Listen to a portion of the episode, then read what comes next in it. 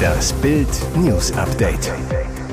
Es ist Sonntag, der 22. Januar und das sind die Bild meldungen Verkehrsminister Wissing warnt, auf der Straße drohen Zustände wie bei der Bahn.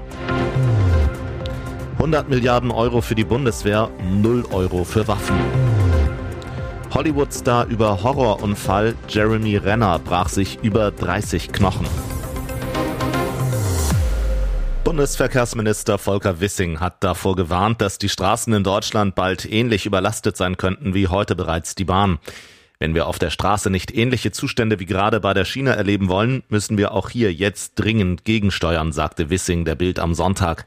Eine Einschränkung des Straßenverkehrs aus Klimaschutzgründen kommt für Wissing nicht in Frage. Die Lösung kann nicht sein, dass wir den Straßenverkehr in Deutschland einschränken. Wir müssen klimaneutralen Verkehr auf der Straße ermöglichen, mit mehr E-Autos und CO2-neutralen Kraftstoffen, auch im Güterverkehr. Der Verkehrsminister betonte den Stellenwert des Autos. Autofahren bedeutet Freiheit, Flexibilität und Privatsphäre im ländlichen Raum und im Alter außerdem Teilhabe und Selbstbestimmung. Die Deutschen erwarten deshalb zu Recht, dass unsere Straßen in einem guten Zustand sind. Mit einem Rückgang des Verkehrs ist laut Wissing nicht zu rechnen. Über deutsche Autobahnen wurden im vergangenen Jahr 3,7 Milliarden Tonnen Güter transportiert. Das ist zehnmal so viel wie über die Schiene. 2023 werden es nochmal 50 Millionen Tonnen mehr. Das kann die Schiene nicht allein aufnehmen, auch wenn es nicht allen gefällt. Es wird auf deutschen Straßen mehr Verkehr geben und wir müssen damit umgehen. Sonst steht die Wirtschaft bald still und wir verlieren Arbeitsplätze. Eigentlich ist genug Geld da. 100 Milliarden Euro stehen für neue Waffen zur Verfügung. Jetzt muss sie das Verteidigungsministerium nur ausgegeben bekommen. Und daran hapert es. Das Bundesfinanzministerium gab dem CDU-Haushaltsexperten Ingo Gedechens jetzt schriftlich, dass in 2022 keine Mittel verausgabt wurden. Im Klartext, kein einziger Euro von den 100 Milliarden Euro wurde für die Soldaten ausgegeben. Laut Finanzministerium wurden lediglich zehn Verträge mit einem Gesamtvolumen von 10,06 Milliarden Euro geschlossen. Gedechens geht das viel zu langsam. Er kritisiert in Bild am Sonntag, alles dauert Ewigkeiten. Von den 100 Milliarden Euro hätte im vergangenen Jahr zum Beispiel Munition gekauft werden können. Dann wäre direkt Geld geflossen und Material bei der Truppe angekommen. Wie wenig von der Zeitenwende bislang in der Bundeswehr ankomme, zeige auch der Jahresbeginn. Dem Haushaltsausschuss liegen für die Sitzung im Januar null Beschaffungsverträge für Waffen vor, so der Abgeordnete. Nur ein einziger Vertrag habe es ins Parlament geschafft, der Kauf von Sanitätszelten.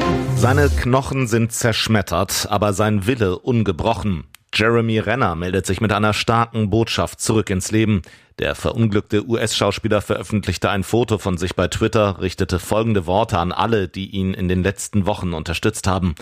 Renner schreibt, ich möchte mich bei allen für ihre Nachrichten und Aufmerksamkeiten bedanken. Viel Liebe und Dank an euch alle. Dann berichtet der Superstar von der Schwere der Verletzung, die ihm eine Schneeräummaschine am Neujahrsmorgen zugefügt hatte. Kaum zu glauben, dass Renners Körper die Vielzahl von Knochenbrüchen überstand. Die mehr als 30 gebrochenen Knochen werden heilen und stärker werden, genau wie die Liebe und Verbindung zu Familie und Freunden. Bei dem Unfall am Neujahr hatte Renner versucht, das Auto eines Familienmitglieds aus hohem Schnee zu befreien. Der Wagen soll sich nahe seines abgelegenen Hauses am Lake Tahoe festgefahren haben. Als Renner mit einem tonnenschweren Schneeräumgerät kam, soll das Fahrzeug plötzlich losgerollt sein. Beim Versuch es anzuhalten, wurde der Familienvater überrollt und lebensbedrohlich verletzt. Es ist Freitag, der 13. Januar. Sabrina verlässt ihre kleine Wohnung in der Stadtmitte von Stockach und verschwindet. Fieberhaft suchen Familie und Freunde nach der 24-Jährigen, die als sehr zuverlässig gilt, vergeblich. Am Dienstag wird dann ihre Leiche bei ihrer Wohnadresse entdeckt. Die Polizei ist sich sicher, die junge Frau wurde getötet, anschließend vom Balkon ihrer Dachgeschosswohnung sechs Meter in die Tiefe geworfen. Dringend tatverdächtig der Vater ihres erst vier Monate alten Jungen. Noch in der Nacht des 13. Januar meldet Sabrinas Familie die junge Frau als vermisst. Die Polizei versucht ihr Handy zu orten, ohne Erfolg. Tagelang hofft und bangt die Mutter von Sabrina um ihre geliebte Tochter bis vergangenen Dienstag, 100 Stunden nach ihrem Verschwinden, ein Polizist vom Dach eines Nachbargebäudes die schreckliche Entdeckung macht. In einem nur schwer zugänglichen Gebüsch unterhalb ihres Dachbalkons sieht er im Lichtkegel seiner Taschenlampe einen leblosen Körper. Es ist Sabrina. Eine Drehleiter der Feuerwehr muss den Leichnam aus der Tiefe bergen. Schon zuvor hatten Kriminalbeamte den Verdacht, die 24-Jährige könnte Opfer eines Gewaltverbrechens geworden sein. Schnell kommt die Polizei auf die Spur eines 22-Jährigen. Er soll der Lebensgefährte von Sabrina und Vater ihres zweiten Kindes sein. Ermittler der Kriminalpolizei nehmen ihn wegen dringenden Tatverdachts fest. Ein Richter schickt den Mann in Untersuchungshaft. Und jetzt weitere wichtige Meldungen des Tages vom Bild Newsdesk. Verteidigungsminister Pistorius exklusiv sein schneller Ukraine-Plan. Als neuer Minister musste er am Donnerstag einen Kaltstart hinlegen. Eine Viertelstunde nach Amtsappell im Verteidigungsministerium traf Boris Pistorius seinen amerikanischen Kollegen Lloyd Austin, sprach mit ihm über Waffenlieferung für die Ukraine. Bild am Sonntag erreichte ihn am Freitagabend, da war er gerade mal 32 Stunden im Dienst. Frage, was war Ihr erster Gedanke, als Ihnen der Kanzler am Montag den Job des Verteidigungsministers angeboten hat? Boris Pistorius, ich habe mich sehr gefreut, was für ein Vertrauensvorschuss. Die Bedeutung des Amtes ist riesig, das flößt mir Respekt und Demut ein. Auf die Frage, was die Bundeswehr am dringendsten braucht, antwortet er, es muss jetzt alles gleichzeitig passieren. Die Beschaffung von Waffen und Ausrüstung, die Modernisierung der Kasernen, die Personalgewinnung. Und die Truppe muss spüren, dass man ihr Vertrauen entgegenbringt und dankbar ist für das, was sie leistet. Sein Ziel ist, dass die Bundeswehr die stärkste und am besten ausgestattete Armee der EU wird. Und das Ziel seiner ersten Auslandsreise? Unklar. Sicher ist aber so Pistorius, dass ich schnell in die Ukraine reisen werde, vermutlich sogar schon innerhalb der nächsten vier Wochen. Das ganze Interview lesen Sie auf Bild Plus. Schock für den Neumillionär, Gangster beklauen Lotto Chico.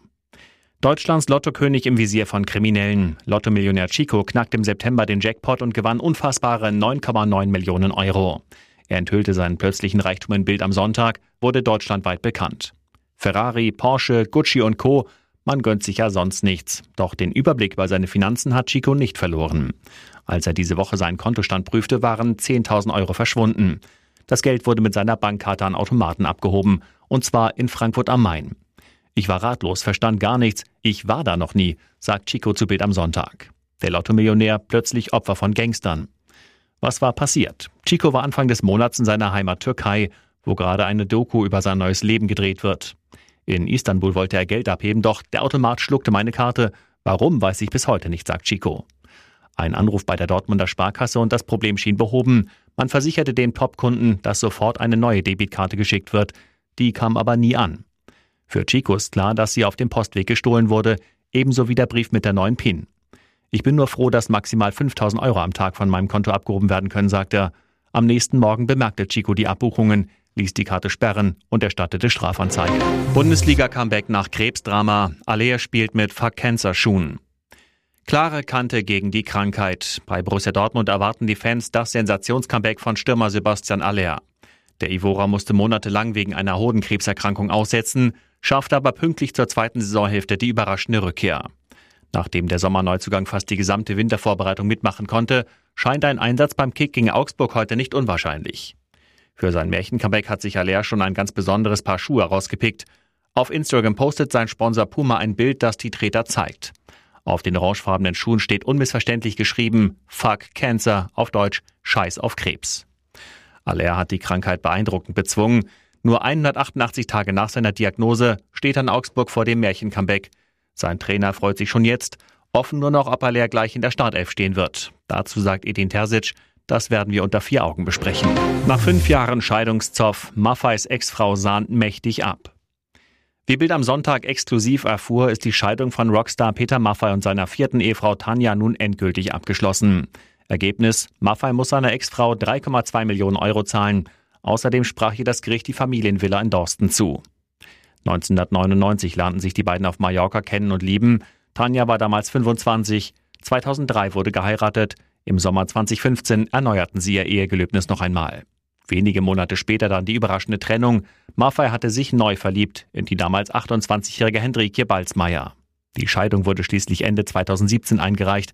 Da die beiden keinen Ehevertrag hatten, der eine andere Regelung vorgesehen hätte, stand Hanja laut Gesetz die Hälfte des in den zwölf Jahren eher erwirtschafteten Vermögens zu. Das soll dem Sänger gar nicht gefallen haben. Nun also der endgültige Schlussstrich. Multimillionär Maffei musste zahlen, auch wenn seine Anwälte zwischenzeitlich forderten, dass sie eigentlich an ihn zahlen müsse, weil Maffeis Vermögen während der Ehe geschrumpft sein soll. Dieser These folgte das Gericht aber nicht.